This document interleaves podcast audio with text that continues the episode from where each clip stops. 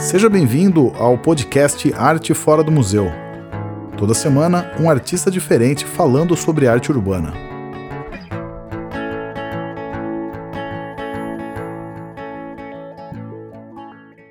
Muito bem, mais uma conversa nossa aqui no Arte Fora do Museu. Hoje é com o nosso primeiro representante do Sul, não, o segundo, na verdade, mas de, de Porto Alegre é o primeiro, na, na real, que é o Lucas Anão, vou falar com ele aqui, ele que nasceu em 82 e conheceu na infância todas as culturas urbanas em seu bairro e dali ele abraçou o grafite. Deixa eu chamar ele aqui para a gente começar a conversar e conhecer mais desse artista do Sul aqui no Arte Fora do Museu. Lucas, me ouve? Tudo bem com você, meu velho?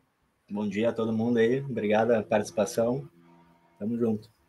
Valeu demais. Cara, você está falando de onde né, nesse exato momento? Cara, eu moro no bairro Cidade Baixa, que é no centro histórico de Porto Alegre, e é uma casa ateliê, então faz uns dois anos que eu estou morando onde eu trabalho, e aí não tem rotina, é 24 horas vivendo a arte de todas as formas aí. Certo. Cara, de, é, vamos lá. É, no, o nosso papo, a gente faz uma horinha de conversa tal para conhecer melhor é, o artista. Uhum. E não é um papo cronológico, então a gente vai para frente, para trás, é, sem muita muita ordem aí no nosso papo para o papo ficar mais fluido. Mas para começar, cara, eu queria, é, eu queria que você falasse como você está aí, na verdade, né? É isso, passando mais de um ano e meio aí de pandemia, como é que foi para você a, a quarentena, como é que você passou pessoalmente, artisticamente, e como esse período afetou a sua arte, né? Porque muitos artistas a, ah, aproveitaram esse período para pesquisar novas técnicas, né, para aprimorar as técnicas que já usam. Eu queria que você falasse um pouco da sua experiência, como é que foi para você ficar fechado, né, nesse período aí e como que você utilizou desse período para para sua arte. Então, a pandemia foi uma coisa que mexeu com todo mundo, né? No início, todo mundo ficou, acho que, assustado, porque não, não sabia o que estava por vir. A gente imaginou que seria curto, que nem tu falou, foi um ano e meio. E, e no início eu também, eu fiquei com, perto do meu filho, tentei cuidar do, dos meus pertos, né? Mas, mas entrei para dentro da minha arte de uma maneira de estudar tudo que eu podia, eh, tudo que eu havia por falta de tempo. Eu acho que a pandemia deu, deu tempo para as pessoas. Né? Pelo menos isso acho que, que a gente conseguiu ter. Eu, a maioria dos lugares que eu pintei, eu comentei isso, né? Que, que antes a gente não tinha tempo para nada, pelo menos agora a gente teve para programar, para pensar, para replanejar. Então, eu estava comentando contigo essa coisa de, de podcast, de conversa, de entrevista dos artistas, de live. Isso aumentou bastante, a gente pôde acompanhar a produção de todo mundo também. Mas foi uma época que vai, vai ficar marcado, né? Como uma época introspectiva, eu fiz bastante trabalho na rua para ajudar justamente a, a, mente das pessoas. Eu gosto bastante de pintar planta e, e paisagem, então teve muita gente que também aproveitou para poder pintar seu seu cantinho, o, o bar que estava abrindo em meio à pandemia não pôde parar, né? então a gente se virou nos 30 aí.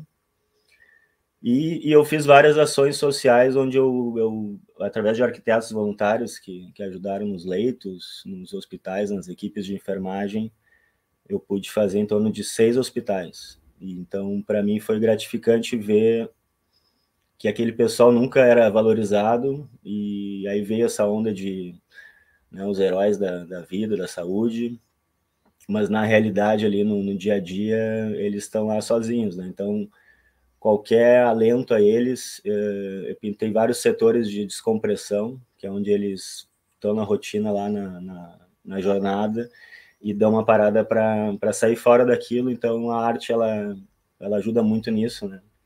É, se falou muito no início da pandemia que a arte seria mais valorizada. Eu questionei isso porque eu acho que quem não valorizava antes na pandemia não valorizou usufruiu, porque vídeo, filme, música, dança, tudo, tudo é arte, né? Mas quem valorizava na pandemia, acho que valorizou mais, né? Acabou entrando adentro e estudando mais artistas, linhas, trabalhos. Então, foi, foi uma, como eu disse, uma época bem introspectiva de cada um. Cada um lidou de uma maneira. Eu ajudei muitas comunidades que eu vi o pessoal literalmente é, morrendo de fome, né? enquanto a galera só falava sobre Covid, a gente a gente foi no olho do furacão mesmo, né? Ajudar morador de rua, ajudar comunidades, porque a coisa ainda está tá bem crítica nessas, nessas, nesses lugares, digamos. É, eu ia abordar esse trabalho seu social, mas eu queria falar antes, né, não deixa de ser também, né? Mas é, esse trabalho seu com a com os hospitais, né? Que em que momento que você entrou nessa né, nessa ação? Foi logo no começo e queria que você falasse um pouco também da reação dos médicos, né? Porque os enfermeiros, enfim, dessa equipe de equipe é, de o, prim o primeiro projeto na pandemia foi o do viaduto dos moradores de rua, do Cozinheiros do Bem. Eu juro que ali eu, eu fiquei sem saber o que fazer ou o que dizer, né? Mas eu vi como uma primeira missão minha como artista urbano eu acho que, que isso que mexeu comigo, assim, qual é que vai ser o meu papel nessa pandemia, o que, que eu vou poder ajudar através da minha arte, né? não, não fazer coisas que não são da minha área, acho que fortalecendo o que eu faço de melhor, que é, que é isso, que é pintar. E aí, depois do viaduto, já veio seguida uma ação, que foi a ação do Hospital Cristo Redentor. E aí era uma, era uma era uma parte dentro do hospital onde os enfermeiros, como eu disse, é um setor de descompressão, né? E era muito degradado, era muito uh, úmido, com mofo. E, e, eu fiz um coração sagrado de flor, pelo nome do hospital ser Cristo Redentor. Eu fiz um, uma coroa de, de, de, espinhos, né? E o pessoal adorou. E ali eu tive noção do, do poder de fazer algo ali em outros lugares e eu tive esse tipo de depoimento da, da equipe, né? Que trabalhava há 15, 20 anos e nunca tinham ganhado nenhum bombom. E que nessa onda de hype de, de heróis da saúde, né? Eles, eles estavam muito gratos pelo que foi feito, porque foi a minha pintura e toda a equipe da, das arquitetas fizeram a parte interna. Então, a partir daí, eu comecei a, a ficar aberto, né? Onde eu pudesse fazer para esse tipo de, de local, esse tipo de profissional da saúde que, que continua no, no front, né? Então eu fiz tipo UPA, fiz hospital, fiz parte de, de criança, parte de adulto. É. A ação social é uma coisa que quando tu faz, ela, ela te mostra o quanto o quanto é, é, é longe, né? Uma coisa que não não é isso e vai acontecer aquilo. Eh, tem lugares que eu pinto que eu, que eu gosto quando as pessoas que, que convivem naquele local entram e, e se emocionam. Esse momento para mim é, é mais que dinheiro ou qualquer coisa. Então é isso que faz a gente seguir fazendo e, e criando essas maneiras, né? com projetos de, de, de profissionais né? de, de engenharia e arquitetura que já tem empresas por trás. Então a gente entra nessa parte, como eu disse, que a gente faz de melhor que é, que é pintar, que é criar uma coisa inimaginável, sei lá, por aí. E como que foi a escolha desses desenhos? Né? Você falou de, de, de fazer o coração tal, porque eu imagino que é, o impacto, de, o impacto da, da, arte em lugares ela é, enfim, é notório, né? Você consegue notar, mas é, no caso do, de, de hospitais, onde é um, é um lugar delicado, onde as pessoas já por natureza já é um lugar onde as pessoas não querem ir, né? É um lugar onde que é, tem uma, uma, certa tensão. E na pandemia foi pior, né? Porque na pandemia teve um, um sobrecarregamento do, do, do, sistema e eu acho muito engraçado. o, o, tem uma memória muito curta no Brasil, né? Isso aconteceu faz poucos meses, né? E os profissionais seguem sendo os mesmos, né? Muitos morreram e, e, e eles já meio que foram esquecidos, assim. Então a última ação que eu fiz foi na UPA, que é a unidade de pronto atendimento, né? que, é, que é dentro da Vila Cruzeiro, que é a maior da cidade aqui. Então seria o último lugar que as pessoas gostariam de ir, que é o mais, mais povão e o mais crítico, né? E, e ali eu fiz onde chega a ambulância, eu fiz uma, uma enfermeira com a máscara baixada, soprando um sopro de amor numa cidade de cabeça virada na outra ponta. Foi um briefing que foi criado junto com as arquitetas. É, esse foi o que mais gerou polêmica, porque por ser na entrada da UPA, muita gente criticou a enfermeira estar tá com a máscara baixada. Né? Mas foi feito bem no auge de que o uso da máscara é essencial. E, e ele segue e vai seguir sendo, acho que, uma, um hábito, uma coisa que lá no, no Oriente é, é, comum, aqui no Ocidente vai começar a ficar mais comum, né? que, é, que, é, o cuidado próprio e o cuidado dos, dos outros. Né? Mas aquilo ali representava o quê? Que um dia a vida ia voltar, tá? Tipo, um dia a gente ia poder baixar a máscara, ia poder beijar, abraçar de novo.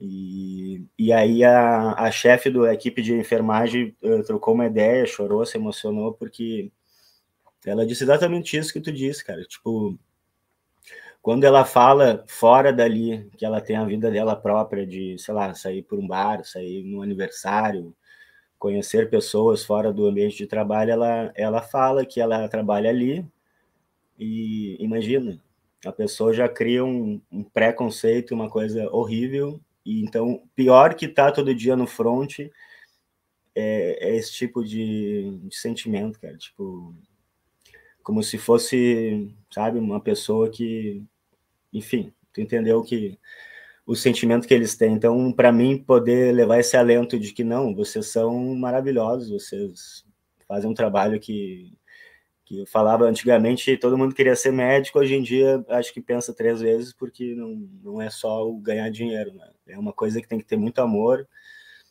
E, e eu mesmo sofri um acidente, uma descarga elétrica em meio à pandemia, pintando, tive que ir para o hospital, tive que ficar cinco dias lá internado, conheci de perto bem a rotina né, do, do hospital ali e, e o trabalho da enfermagem para mim ali ficou mais ainda valorizado porque é eles que te atendem, que te alimentam, que te limpam, é, que cuidam de ti, né? Então tu, tu, tu, tu, é cuidado ali dentro por eles. O médico é um cara que estudou muito mais, que vai dizer o que tem que ser feito e vai embora. Né? O teu, a tua relação de amor mesmo, de cuidado, é com a equipe de enfermagem. Então, é, volto a dizer, o que eu posso fazer para esse pessoal, eu sou muito grato por, pelo meu tratamento, né, que foi uma coisa inesperada que aconteceu.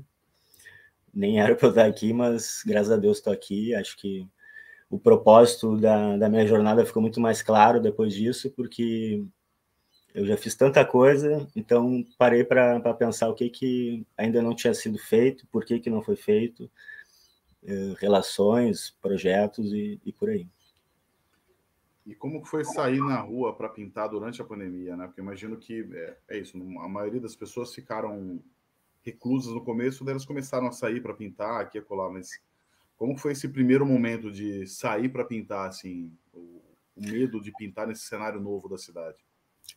É, foi muito pessoal, acho, cada um, a maneira de lidar, principalmente mental, né? Acho que quem, quem já era um pouco seguro, sozinho, soube lidar melhor com a, com a solidão. Né? Aí teve gente que, que era acostumada a, uma vida agitada, digamos assim, uh, teve que ficar recluso e, e aí não sei se o, a mente da pessoa conseguiu lidar né, com toda essa diversidade que foi a pandemia. Uh, o ir para a rua, volto a dizer, a primeira ação que eu fiz na rua foi essa do viaduto. Uh, eu pensei mil vezes, tipo, ah, vou lá para o meio do, do, da sujeira, do centro, do povão, vou inventar moda, vou, enfim. Mas quando eu cheguei lá e vi que, que cara, é, é necessário a gente a gente enfrentar, né, os, principalmente os medos. Eu acho que o, o medo trava a gente, ainda tem muita gente travada.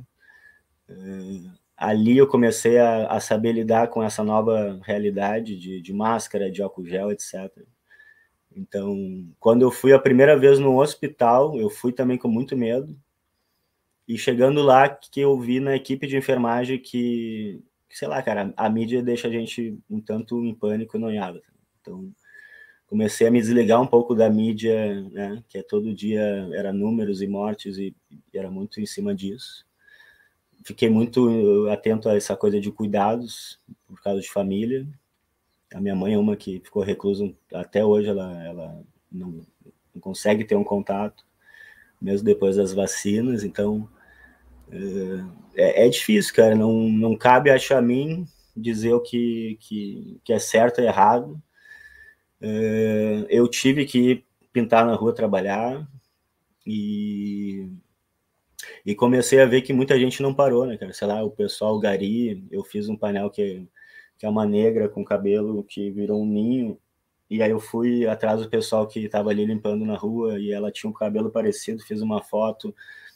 Foi bem na época da questão do Black Lives Matter, então eu juntei tudo isso da minha maneira, eu pintei uma, uma negra linda, porque eles são lindos de todas as maneiras, não só fisicamente, porque a maioria dos meus ídolos na música, esporte, etc., são negros. Então, para mim, uma homenagem a, ao povo negro, né, e toda a cultura que, que eles proporcionam. E aí vem para essa parte da arte, da pandemia, o, o quanto a arte foi importante para todo mundo. Então, eu quis tentar fortalecer cada vez mais esses movimentos sociais urbanos, né? Tipo, de todas as formas, eu pintei alguns bares e estabelecimentos aqui do bairro que tiveram que fechar. Então, também trazer esse alento ao bairro, que é um bairro cultural muito boêmio, que agora está começando a voltar a ter é, fluxo, né? O pessoal começar a ter um, uma renda de novo. Outro dia eu fui almoçar num restaurante aqui, eu tive que ouvir do, do tiozinho que eles tinham dinheiro em caixa para segurar essa onda, quem não tinha dinheiro guardado simplesmente não teve como segurar. Então, então é isso. A gente acabou vendo também que gente de grana não parou, reformou suas casas, me chamou para decorar. Foi dessa forma que eu pude me manter. Né? Como eu falei, eu tive um acidente feio, que eu tive que ficar um tempo meio que parado. Mas uh, comecei a me preocupar nisso, que, que quem era classe média baixa queria arte antes e não teve mais como uh, pagar pela arte, né? que a arte acaba sendo um luxo em meio a toda essa loucura de, de inflação e custos, né? Tá tudo muito muito caro. E ao mesmo tempo eu vi que quem tinha grana ganhou mais grana, sacou? E aí que eu comecei a criar maneiras criativas de ajudar ONGs ou pessoas de baixa, baixo recurso. Eu tive que baixar muito orçamento na pandemia para justamente seguir trabalhando e as pessoas conseguirem fazer a arte. Né? Tipo, eu, um dos meus lemas na arte é levar ela onde ela dificilmente chegaria. Isso às vezes é comunidade, hospital, escola, presídio, mas falando de clientes, eu gosto também de, de, de fazer um trabalho top, que dificilmente aquela pessoa teria a grana para pagar o valor. Né? Eu vou falar, daqui a pouco eu vou seguir ainda no, no assunto do, das pinturas sociais que você faz, que eu acho que é, um, é, é uma parte muito grande do seu trabalho. É, mas eu queria falar de estilo primeiro, cara, com você, né? Eu, eu vejo. Aí, aí, atrás é uma tela sua, né? É, essa tela ela eu juntei assim depois de um tempo nessa de fazer trabalho para os outros eu acabei fazendo uns abstratos eh, várias linhas de abstrato diferente eu, eu vim da pichação das letras eu fiz durante muito tempo letra. Letra é uma coisa que é muito amor ao grafite porque não, não é uma coisa tão comercial. Hoje em dia começou a ter um pouco mais de valor porque eu acho que às vezes é, é muito mais difícil tu fazer uma letra white style. Eu estou aqui com o boné do, do Ed Moon que é um grande amigo meu, que já pude trazer para participar de eventos, já, já encontrei ele em São Paulo, Minas, etc. Então, é, é um dos monstros do Brasil na parte de, de letra 3D, né, efeito visual. E, e, e, as plantas foi uma parte que eu consegui atingir um número de, de clientes e satisfação maior fora do, do grafite urbano, né, uma coisa mais decoração. Então, é isso que eu queria. A, a, minha pergunta era justamente isso, né? Você tem um trabalho que tem um trabalho de reproduzir é, personagens, né? figuras, é, pessoas, é, e tem também esse trabalho abstrato. É, eu imagino que o abstrato tenha sido, é, pelo que você está falando, é, é uma fase mais recente do seu trabalho. Eu queria que você falasse como é que foi essa transição. Pelo que, pelo que você está falando, e que pelo que dá para perceber também, acho que tem um pouco da influência das, das letras, né? Acho que é quase uma evolução das letras para chegar nesse né, é, cara o... hoje do seu abstrato. A letra, o grafite, ele ele é muito do momento do material que tu tem, da, da textura da parede. Do... então, nesses mais de 20 anos de pintura na rua, eu aprendi muito olhando os outros e inventei muito jeito próprio, assim, de, de, de, de pintar, né? Então, eh, nessa questão do abstrato, eu, eu faço, desde sempre eu faço abstrato, mas tem coisa que eu testei lá atrás, que hoje eu consigo fazer com um domínio maior e conseguir um resultado melhor, né? Então, tinha muita coisa estacionada que, que voltou a a, a fazer parte do, do, da minha trajetória agora. Então, o abstrato é algo que, que, eu, que eu sempre fiz, cara. Tipo, fiz porque eu faço muita arte para as pessoas também por, por de presente ou, ou tela que eu pinto para mim que não vende, eu acabo dando. Então, uh, volto a dizer, as plantas vieram para criar uma linha de trabalho mais aceitável, né?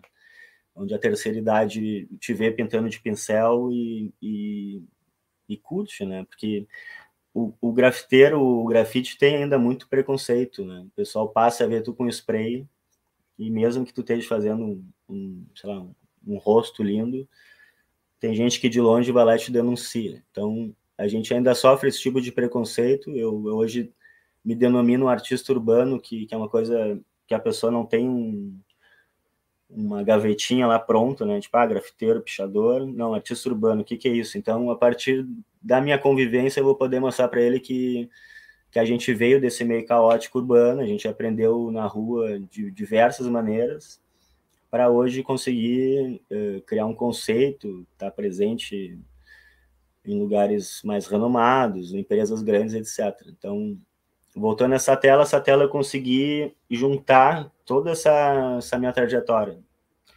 Letra, uh, abstrato, textura e, e, um pouco de planta junto. Tem algumas folhagens ali. Então é isso. E é uma coisa que não nunca vista, né? A gente tem hoje em dia na internet a gente consegue ver a produção de todo mundo ao vivo praticamente. O cara fez ontem no Japão, agora ao vivo.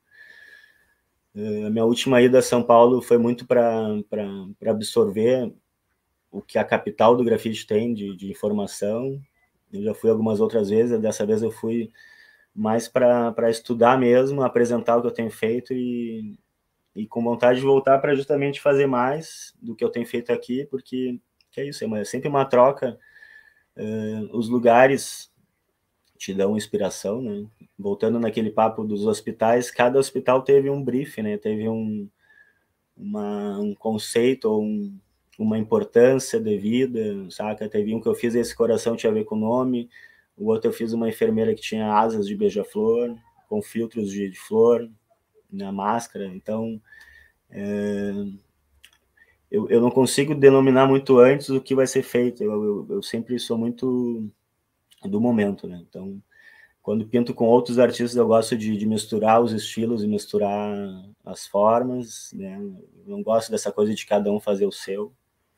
Eu acho que a, a nossa forma de trabalhar, de conviver dos grafiteiros, de, de ir um cada um para cidade do outro, né? literalmente ceder a cama o cara dormir, emprestar roupa. Essa nossa convivência, acho que que as outras classes artistas não sei se tiveram, entendeu? Tipo, a história da arte é milenar, mas a, a nossa história ela é muito muito verdadeira, muito pura. Eu ainda tenho contato com, com a maioria dos pichadores, uma galera que vive a parada, não, não quer nada em troca a não ser reconhecimento ou, ou né, dizer que está vivo. Para mim, eu sei que fora está sendo muito mais valorizado, estudado essa, esse movimento, né, dessa galera, porque nenhuma outra arte eh, corre risco próprio de vida, de, de, de tudo, entendeu? Pelo amor à arte. Então, e a gente é isso. É, vem desse meio caótico, a gente acaba tentando criar um lugar no, no mercado ou né, na história da arte. É isso. Cara, você falou aí da que você veio para São Paulo, né, para estudar também um pouco aí a cena daqui, eu queria que você falasse um pouco da diferença das cenas, né? Para quem não conhece, assim, como que é a cena de Porto Alegre é, e como que você compara com a cena de outras cidades, né? O, quais são as peculiaridades que você vê aí? Acho que tem problemas e iguais em todas as cidades, né? Mas é o que você conseguiria, conseguiria destacar da cena de, de Porto Alegre, que é diferente da, das demais? Cara, conversando com meus amigos paulistas, é, o que a gente chega à conclusão é que Porto Alegre é uma, é uma mini São Paulo. É, que é muito parecido, a escola de, de arte urbana é parecida, apesar de aqui ser, tipo, vamos dizer, 10 anos atrás, em questão de mercado, nesse tipo de coisa, né? Mas, sei lá, eu em 99 comecei ali no hip hop, aí veio o Espeto, os gêmeos deram umas oficinas, passaram toda a nomenclatura, todos os estilos, toda a escola do hip hop eh, nacional que eles né, já, já faziam há tempos. Aqui já existia o hip hop também. O meu amigo que me levou, ele é da geração anos 80 lá, então, eh, só que com muito menos recursos, né? Eu frequentei a roda de break em 99, a gente trocava figurinha, trocava flyer das festas, tu, tu ficava sabendo ali o que ia ter na semana de evento, e aquilo me despertou como como algo inovador, entendeu? Tipo, eh, me mostrou que o mundo era muito mais que o meu bairro, que a minha gangue, que a minha torcida, e que aquilo ali estava me levando estava atrofiando minha vida, né? Não podia andar em lugares. Eu hoje, onde eu moro, eu não podia nem pisar aqui. Então, até hoje eu, eu sofro uh, sequelas desse passado, que eu viro e mexo encontro alguém que, que faz parte dessa época. E a gente dá risada, mas, mas é isso. Se eu seguisse naquele caminho, dificilmente eu estaria aqui, entendeu? Tipo, uh, eu já ouvi até de entidade isso, que se eu, se eu não estivesse pintando, vai saber o que eu ia estar fazendo. Então, a gente eu tenho ainda amigos que, que começaram pintando comigo que não, não seguiram. O, o dom eles tinham também, a aptidão. Quando te vê pintando, as pessoas falam: Ah, mas tu, tu tem um dom, tu nasceu para isso. Eu falo, cara, no início, se eu te mostrar meus desenhos, minhas pinturas, tu, tu não vai gostar, mas uh, acho que, que tudo na vida treino e prática, convivência e, e esforço. Uma coisa que eu aprendi com a galera de São Paulo é, é capricho, dedicação é, muito estudo. Então, gente, voltando ao assunto, a grande diferença eu acho que é, é o que eu falei, é, é, uma capital que tem muito mais gente que pinta, que tem muito mais lugares que, que valorizam, é, colecionadores, curadores, galerias, então eu pude ir na Vila Madalena ver as galerias, é, não tem aqui galeria nesse naipe, entendeu? É, vai ter, mas é uma coisa que vai levar um tempo, como eu disse, a gente acaba sendo percursor né, aqui no sul de muita coisa, muita empresa que fez pela primeira vez uma ação de arte. É, já fiz, acho que mais de, de seis, oito exposições solo, umas, umas dez coletivas, e não vendi, entendeu? Não comecei a, a perder um pouco o brilho dessa coisa de, de ir para galeria, de vender, de viver pintando tela. Eu, eu dificilmente vendo uma tela, aqui no sul por 500 mil pila, é difícil de vender. E vi que em São Paulo essa tela de 500 vai para 5 mil, 10 mil, e a, e a galera já sabe que aquilo ali tem um certo valor, e já tem gente comprando, adquirindo, pensando isso lá na, na frente. Então, esse tipo de coisa que eu, que eu fui estudar um pouco aí em São Paulo, né, sobre o mercado de arte, sobre o que está em alta. E, e aí eu vi que muita coisa que eu faço aqui tá legal, tá tri, no sentido de, de, de, qualidade, né? Eu troquei uma ideia com meu amigo aí, o Jerry Batista, ele disse, cara, tu, tu faz bastante coisa, bastante linha de trabalho e, e, tudo bem feito, então isso é raro. É uma coisa que eu tinha uma bronca comigo antes, que era fazer muita coisa, muitas linhas de trabalho, não consegui vingar em nenhuma delas, porque uh, tem uma galera que hoje é meio viral, meio carimbo, de fazer sempre a mesma para ser lembrado, não sou nada contra, mas eu acabo sendo totalmente uh, na maré contrária disso, agora, tipo, é. e é isso. Eu não tenho uma linha de trabalho de, definida, né? Eu gosto de pintar planta. Outro dia até ouvi um comentário disso, ah, o cara pintando planta num painel de grafite, mas não sei. É, eu, hoje eu chamo as minhas plantas de wide plants, porque wide style é as letras que entram uma dentro da outra e que é extremamente difícil de fazer. Então, uh, é isso. Acaba sendo tudo uma coisa só. Né? Chega uma hora que a gente junta tudo. E, e eu, tem muitos trabalhos que eu nem assino, cara. que a galera acaba vendo ali que, que é o meu traço, entendeu? É, acho que fica reconhecido, né? Acho que quando você tem um estilo, assim, a pessoa. Que é o mais difícil, né? Num, acho que na trajetória do artista é, é encontrar a sua voz ali. E você. Se você encontrou, é ótimo, né, cara?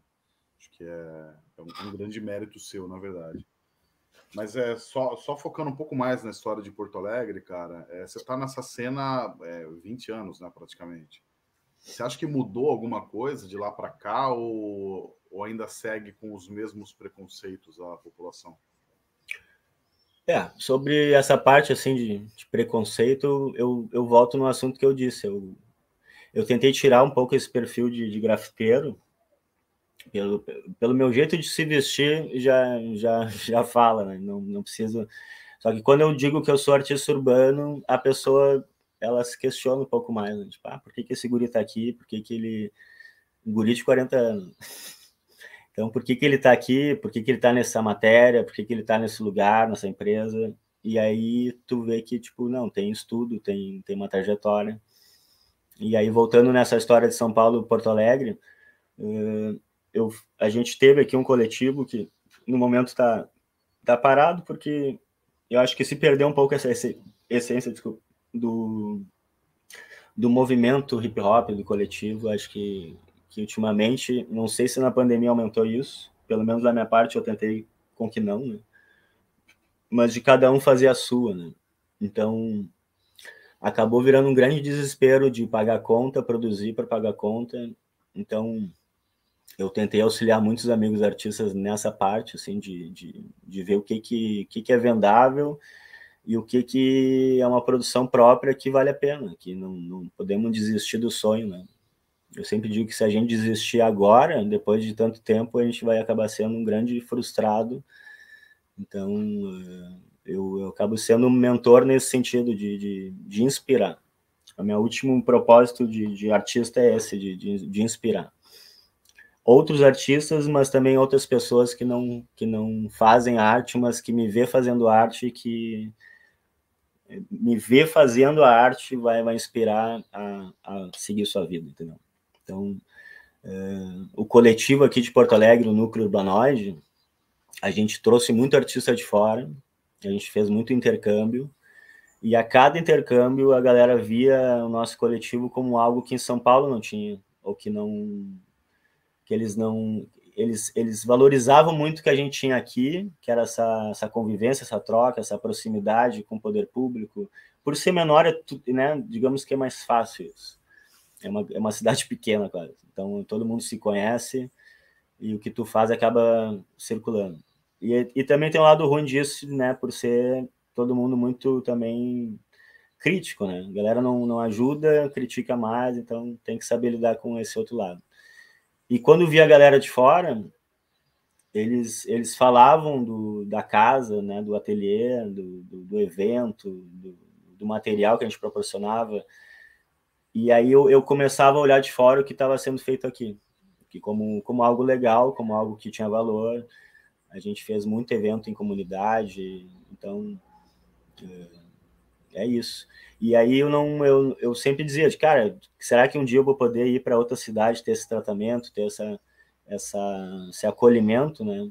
Mas eu só fiz e faço isso porque eu sou artista. Se eu faço um evento, eu, eu sei como tratar o artista. Eu sei o que ele precisa para produzir, se ele gosta disso, se ele gosta daquilo, se ele não dorme, se ele dorme. Então, é, eu aprendi muito com os outros fui julgado uma época por, por valorizar a galera de fora, mas eu sempre via que alguns de fora valorizavam mais o que a gente fazia aqui, tá entendendo? Porque os meus eventos sempre foram abertos, então não, não tem essa de, sei lá, ser uma panela ou ser inscrição. Eu, eu tenho um evento que eu fiz, foi um dos maiores do coletivo, a gente pintou um túnel aqui, foram 80 artistas do estado, e todos com o mesmo espaço, mesma quantidade de material, o artista eh, famoso antigo do lado do guri começou ontem. Então, para mim, isso vai ficar na história como um caminho que, os outros quiserem trilhar o seu, tem aquele caminho como um exemplo. Né? Então, a gente, eu pelo menos sempre tive esse feedback da galera que, que nos conheceu, que veio, participou, que o que a gente fazia aqui valia, valia muito a pena nesse sentido, assim, de ficar um legado, né? E é isso. Cara, falar um pouquinho do, do seu começo aí. É... Bem começo, começo mesmo, assim. O, o, o seu início no desenho é, é na infância, é na adolescência.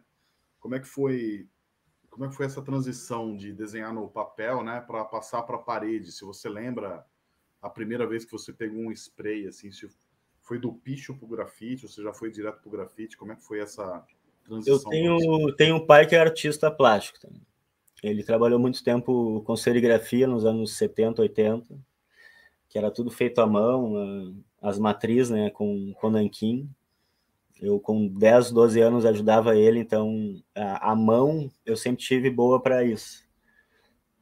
Eu cresci no meio dos materiais. Ele, a minha relação com ele não é das melhores.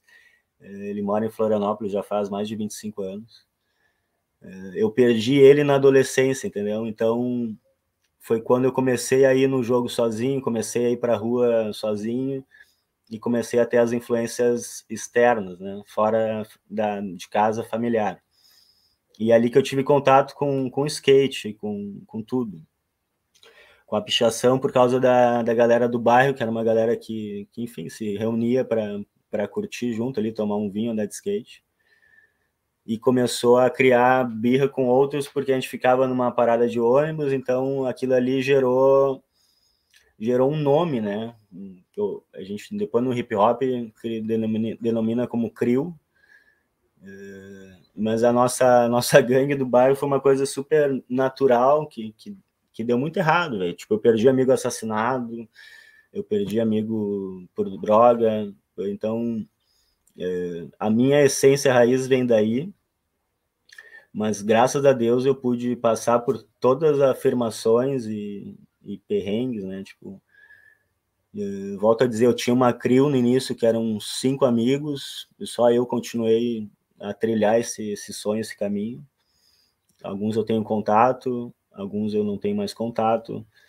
É, mas é, é, complicado, assim, o, o, início ele, ele vem desse caos, saca? Aí um dia eu conheci um, um artista, artistão mesmo, assim, que, que, que pintava tela e vendia tela e coisa, ele falou, meu, se tu sair do teu caos criativo e tu for por meio do mato querer produzir arte, viver da natureza, acho que tu vai perder um pouco a tua a tua criação, tá? E ali eu comecei a, a me olhar diferente como como isso, como um artista urbano caótico que, que tenta trazer essa essa essência. Outro dia eu, eu, eu fiz uma live que eu denominei como renascimento urbano, porque querendo ou não, acho que a arte chegou no limite, assim, de, de, de qualquer coisa é arte. Acho que agora a gente consegue ver que aquilo tem um, uma dedicação, levou um certo tempo. Então, por isso, acho que agora alguns artistas brasileiros estão estourando em várias partes do mundo. O próprio Cobra tinha um certo preconceito nosso da galera na época do Almanac Grafite e hoje em dia ele é a, grande referência brasileira mundial, né? Então, eu não gosto quando as pessoas me procuram e, e, querem fazer algo tipo cobra, mas eu dou risada porque é isso. É, pelo menos eles têm lá na gavetinha deles de arte urbana já um artista brasileiro. Então, eu vi tudo isso se transformar, né, cara? Eu sou da época do, do disquete, que foi, né, foi se transformando até chegar hoje no celular, no, nesse computador que todo mundo faz seu próprio vídeo, sua própria foto, né? Então, eu ainda sou da época do feito à mão, tá? Gosto muito de fazer escultura. Eu tive essa vivência com meu pai de ter os materiais, mas eu, eu estudei um pouco de artes na faculdade para ter as práticas, né? De, de desenho de observação, eh, escultura, técnicas, para poder, depois de um tempo, começar a ver o, o que que eu, sei lá, o que que eu era apto, ou o que que eu conseguia criar de diferente, porque para mim a questão da arte é muito relacionada a isso, a, a tentar criar algo novo, né? algo diferente. E muitas vezes a gente acaba criando coisa que não que nem precisa, acho. eu, eu, por isso que eu volto no Renascimento, que é essa coisa do, do resgatar o bem feito, resgatar o caprichoso, o dedicado, né? E, claro, nem sempre a arte ela é bela, não existe belo ou feio, mas eu acho que, tipo, num hospital, por exemplo, acho que ali já não precisa uma arte agressiva, tá?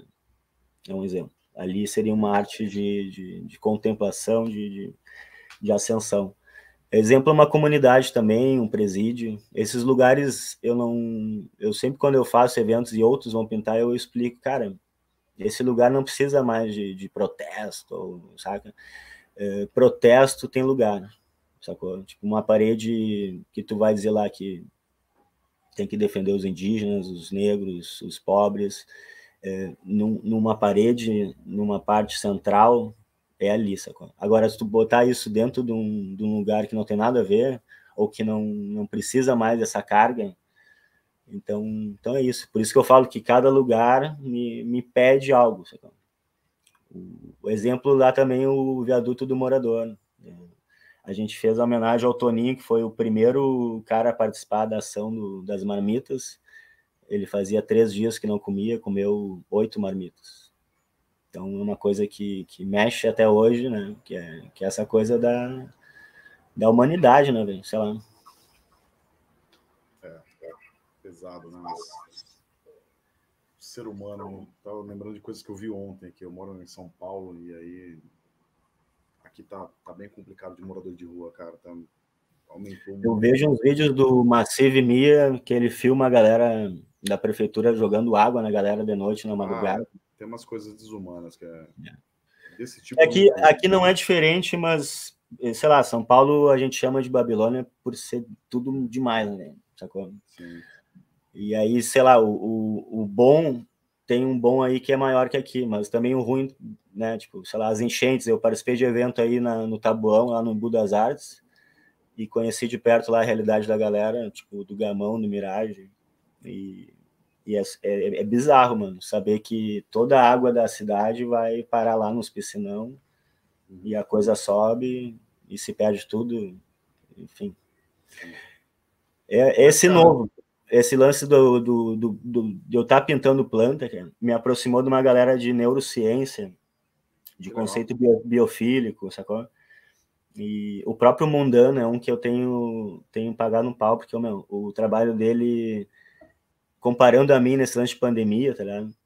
Eu vi que ele, ele foi, cara, ele foi, ele foi, foi, tá indo cada vez mais, ah, tá virando Tá, tá, virando estudo para as escolas, para Enem. Uhum. Isso, para mim, eu volto a dizer no lance do legado. Sabe? Tipo, a gente vai passar 20 anos e vai lembrar, tipo, porra, meu, aquela época o louco fez uns troços que, que impactou, que mudou. É. Né? Então, mudou a consciência, não vai mudar a floresta, a gente não vai, enfim, a gente não vai salvar o mundo com a geladeira vazia. Né? Mas, mas tem um alerta, né, cara? Acho que, acho que a arte tem um lance do, papel. Do inspirar. Papel. Isso. Total. E aí, outro dia, ele, eu, eu, eu comentei o troço, ele, ah, mano, seja ativista também. Eu falei, cara, eu sou ativista, mas tô, tô, justamente valorizando o que tu tá fazendo, que é algo uh, muito além, tá ligado? Que não foi só essa da, do carvão da floresta, aquela da, da, lama. da, da lama de Mariana foi, foi cara, prêmio Nobel. É, não, é incrível. Cara, você falou de inspiração, eu queria que você falasse um pouco das suas inspirações aí, de, desde o começo até agora, se é muito calcado realmente na cena da street art, do grafite, ou se você pega inspiração também de artistas de outros meios.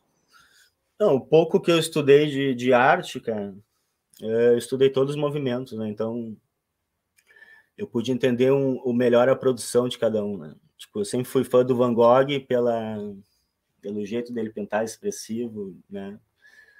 De tu sentir o sentimento ele pintando uma paisagem, por exemplo. Então, paisagem é uma coisa que eu sempre gostei, que antigamente não se valorizava tanto, mas que no grafite sempre dava um, um grau a mais, né? Os painéis que tinham os cenários. Então, eu acabava sempre ficando responsável pelo cenário da galera e o meu trabalho acabava ficando meio de, de lado, entendeu? Eu nunca tive um personagem meu, uma coisa minha, então eu sempre pensava no todo, né? É, é, é, isso, assim, não, não tem uma, uma definição. Até me, me perdi um pouco no fio da meada da, da pergunta. Ah, é, era, era, era mais aquela disso mesmo, de artistas que te inspiraram, né? Porque ah, sim, sim artista, a inspiração é... dos artistas. E aí, velho, além do Van Gogh, quem é que eu, que eu vi que tinha a ver um pouco comigo, assim, a, a história do Modigliani, que era um cara, digamos assim, um pouco excluído, é, e aí eu volto no papo aquele de por que, que eu faço os eventos. É, por não ser chamado, eu acabei criando eventos e maneiras, e e para mim foi muito válido isso para mostrar esse caminho cara, e servir de inspiração. Mas é, outros artistas, porra, os gêmeos quando vieram, o Espeto é um que eu, eu ia no show do Rapa ver ele pintar ao vivo.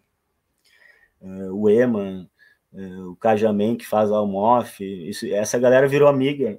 O Hyper de Minas é um que hoje é meu amigão, que eu via na revista, tratava como tipo um deus, tá ligado? E, e, quando eu vejo que ele é igual a mim e que ele também aprendeu comigo, eu, a gente começa a ver isso, qual o seu papel nessa, nessa grande história da arte. Né? Uma vez numa palestra do, do Baixo Ribeiro, ele disse, cara, a gente vai olhar essa época como alguns apareceram, deram certo, mas, cara, a gente é quase 10 mil artistas urbanos espalhados aí, né? Então, é, esses grandes movimentos agora de, de eventos, de empenas, né? Tá, tá, tá acontecendo. Uh, então, inspiração é isso, cara. Artista teve vários, tá? Na, na, na, da música também. Eu, eu, tive uma fase que eu não sabia o que produzia, eu botava uma música, pintava alguma coisa no sentido de letra, que era o que saía, personagem inventava alguma hora, e sempre pegava uma frase da música que estava tocando na hora para eu acho que o grafite sempre teve uma mensagem por trás. Tipo, mesmo que seja protesto ou não, ele, ele tem uma mensagem. A própria pichação também, muitas vezes é o próprio nome, mas o, o cara tá, tá querendo dizer algo ali. Então, sobre a parte de inspiração, é isso. E aí, quando foi para a parte de natureza, velho, eu toda hora eu tô, tô vendo ali, tipo, fotógrafos da gringa, que, nacional também, que, que, fazem fotos macro, né? O mundo macro é um que tem que me, me inspirado muito, porque é muita textura, muita cor, muita forma. É, a partir dali de 2009, eu denominei a minha linha de trabalho como orgânico, porque o orgânico ele foge da, do padrão reta. Então, a minha forma de criação é muito volátil, assim, Uh, hoje eu vejo que o conceito do Bruce Lee, né, do seja água, seja impermeável, seja forte, seja tudo isso, né, seja límpido, transparente, acho que é isso. Inspiração vem de todos os lados. Aí, falando em inspiração, o seu trabalho acaba inspirando pessoas também, acho que é, artisticamente e também pela parte social. É, quando, que, quando exatamente que, você, que a sua arte começou a se unir com, com, esses, com esses trabalhos sociais? Que você tem uma atuação muito forte aí, né? Eu tô. Já estava vendo a pauta aqui, mas tem aqui, eu vou falar alguns aqui, mas tem o Colorindo Coab, o projeto Arte Liberta, Cozinheiros do Bem, tem alguns projetos que você participou, né? Que são todos esse, esse do é, nos hospitais que você que a gente falou no, no começo que momento que você começou a entrar, misturar realmente a sua arte com esse trabalho social? E aí, emendando essa pergunta, é... você consegue desassociar o seu trabalho? Ou você acha que todo o trabalho seu ele acaba tendo um impacto social simplesmente pelo poder da arte? Olha, cara, essa fase da minha vida foi na metade ali, 2009, 10 eu fazia muito sem, sem pensar no que fazia. Esse evento Colorindo a Coab, ele começou porque um amigo nosso do nosso bairro na Zona Sul foi morar no extremo norte da Zona Norte. Então, ele era b-boy, ele, ele é da galera que fazia pichação, ele nunca teve aptidão a desenho, e lá na Zona Norte tinha a galera que fazia rap e que viria fazer um evento de rap, que é o Coab é só rap. E aí veio a ideia de fazer um. Antes de fazer o evento, a gente foi lá visitar o nosso amigo. E, e era um lugar que não tinha nada assim de, de, de pichação, grafite. Né? Então a gente acabou sendo o percussor lá na quebrada. Já tinha uma CRIO, que era a VUC, Viva a União da Correria, que, enfim, eles eram bem precários no estilo, no, no material. A gente trocou muito, muita informação técnica, eh, saiu para fazer, enfim, tipo, pintar b-boy nos becos, esse tipo de coisa. Pintar o símbolo do Tenclan. Eu acho que, que essa fase, o, o ET da Fubu, quem, quem viveu sabe o que eu estou falando.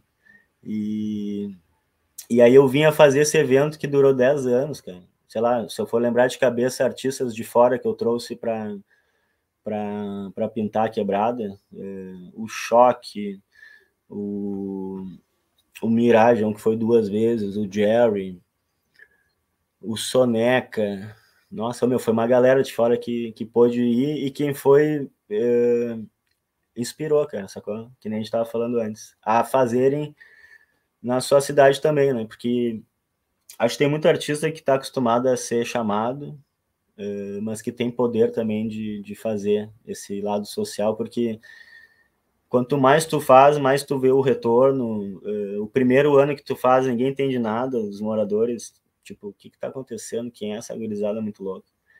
E aí no ano que vem tu chega, eles já estão, ó, oh, minha casa tá aqui, ó. Esse ano eu vou querer pintar minha casa. E aí eu pude ajudar o MOF dois anos. Outro dia eu participei de uma live com o Cajamem, que, que para mim é um dos grandes troféus da minha vida. A gente tinha um apoio da Coral e eu consegui com que durante dois anos no MOF tivesse também o apoio da Coral, porque é o maior evento voluntário do mundo. Eu, foi só isso que eu disse para as meninas do marketing de São Paulo. disse, olha, vocês têm que estar tá lá, de alguma maneira eu quero ser ponte para isso, né?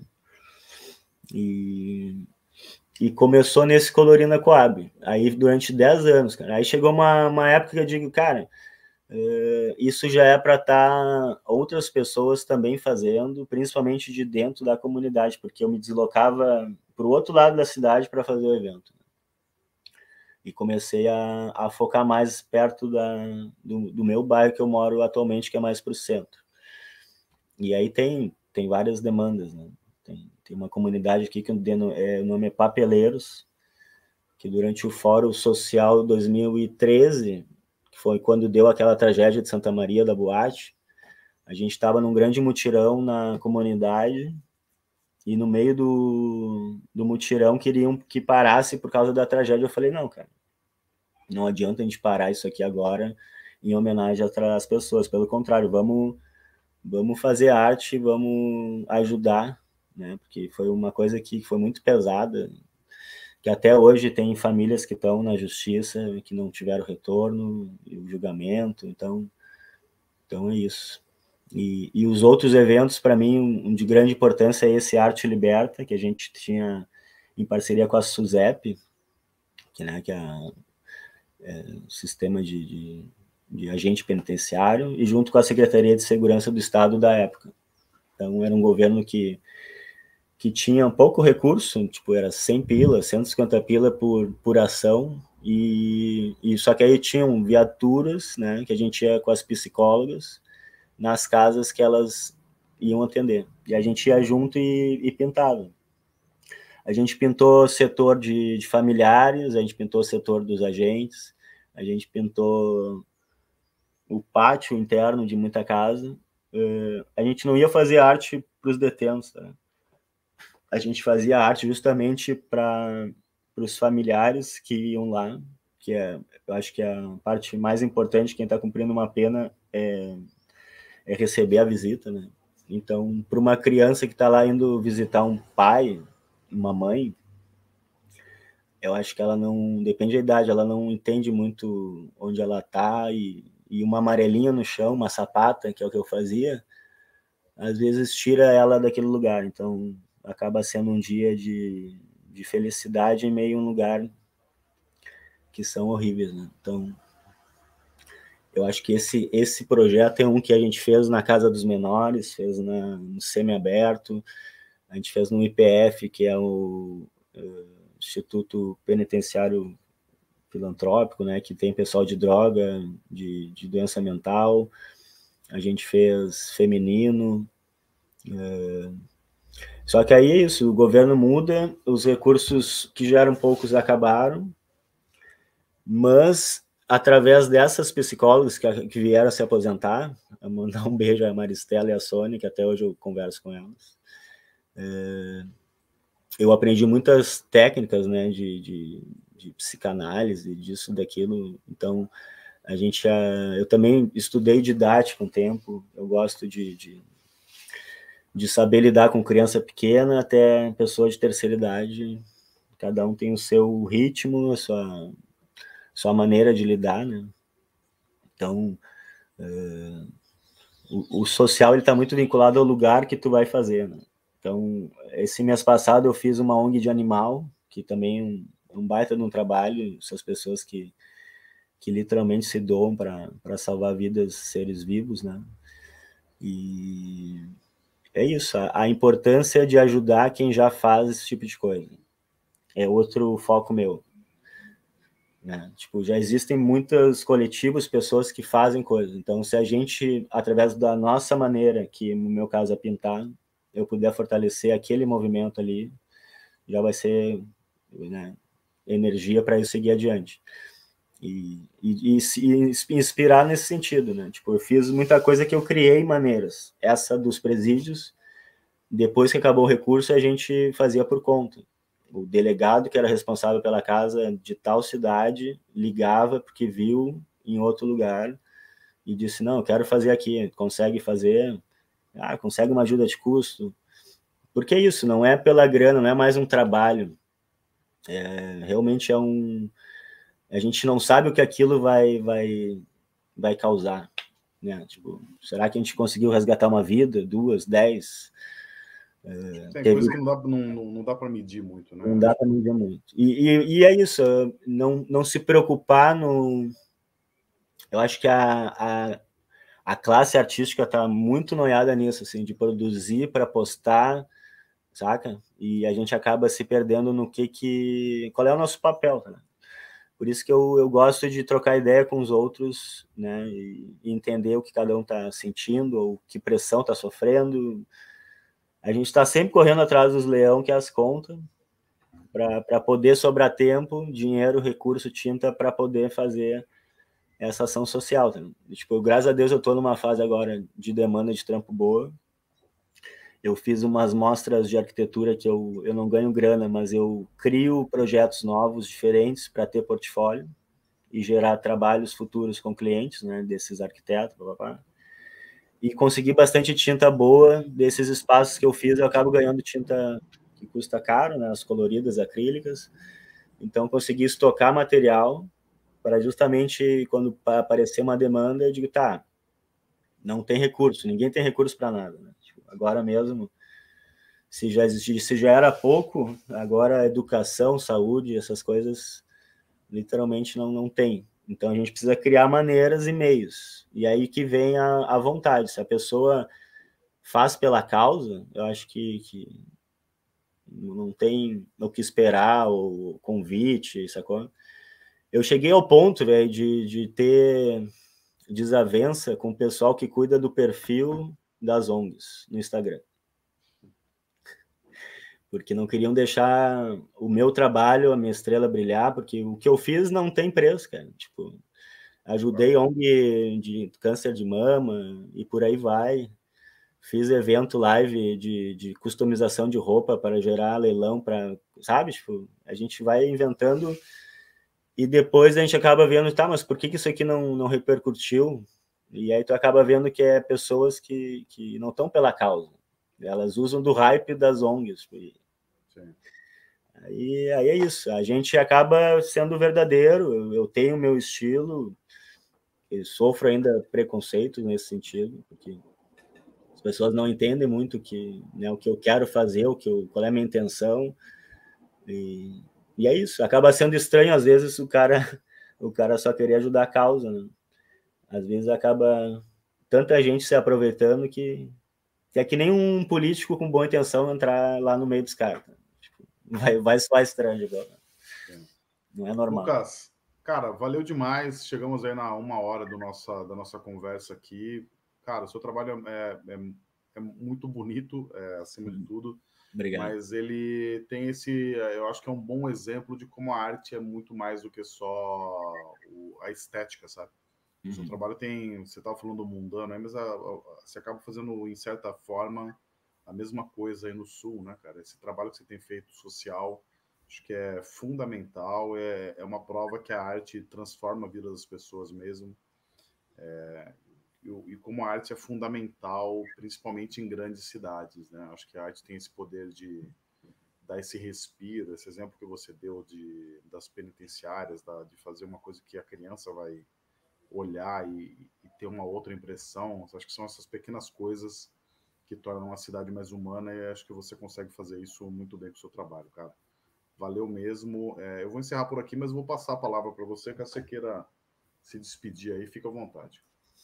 Ah, cara, eu chego a arrepiar de, de ouvir esse tipo de coisa, porque a gente, principalmente nesse último ano de pandemia e coisa, a gente, a gente foi indo. Foi indo sem, sem ver, porque não tinha fim isso, então no início eu tinha aquela, aquele medo de, de voltar, como é que vai ser a volta, e, e eu fui vendo que cada vez mais tinha, tinha pessoas que não tiveram escolha, né? Tipo, tem, tem uma frase que eu ouço até hoje que é isso, tipo, ah, tem gente que não tem nem casa, nem trabalho, então que home office é esse, né? Tipo, quem pôde manter, eu acho que, que isso foi super válido, porque em sociedade a gente precisa entender os nossos papéis e lugares. Né? Então, é, eu me vi como um artista reconhecido no meio, mas que, que se eu ficasse só na minha produção pessoal, é, eu ia passar por esse, por esse tempo e dizer assim, tá, mas o que, que eu fiz a, além disso, né? Então hoje eu, eu, começo a contar o que eu fiz, eu nem me lembro direito tudo que eu fiz, porque valeu muito a pena, velho. É, acho que para fechar é isso. É, meu propósito atual é, é, inspirar e porque porque me inspira vendo outros fazerem também me inspira e eu sou muito de, de, de, conectar, ter a ideia, anotar, porque a gente acaba perdendo, às vezes, ideias boas, né? Sem, sem transpor para o real. E, e para mim poder trocar essa ideia, mostrar para vocês é gratificante, velho. Muito, muito obrigado. Cara, eu que agradeço. Espero te encontrar em breve ao vivo, seja em Porto Alegre, que eu não conheço, é uma falha do, do meu currículo. Nunca Ó. fui para aí. Acho que chegou a hora. Vem tomar um mate. É... com certeza. É... Ou aqui em São Paulo, enfim, a gente se encontra com certeza. Mas, cara, conta com a gente aí, tamo junto. É... Valeu demais. Valeu, Lucas. Até a próxima. Um grande abraço a todo mundo aí. É nóis, hein? E é isso. Esse foi o Lucas Anão. Nos vemos na próxima entrevista aqui do Arte Fora do Museu. Valeu.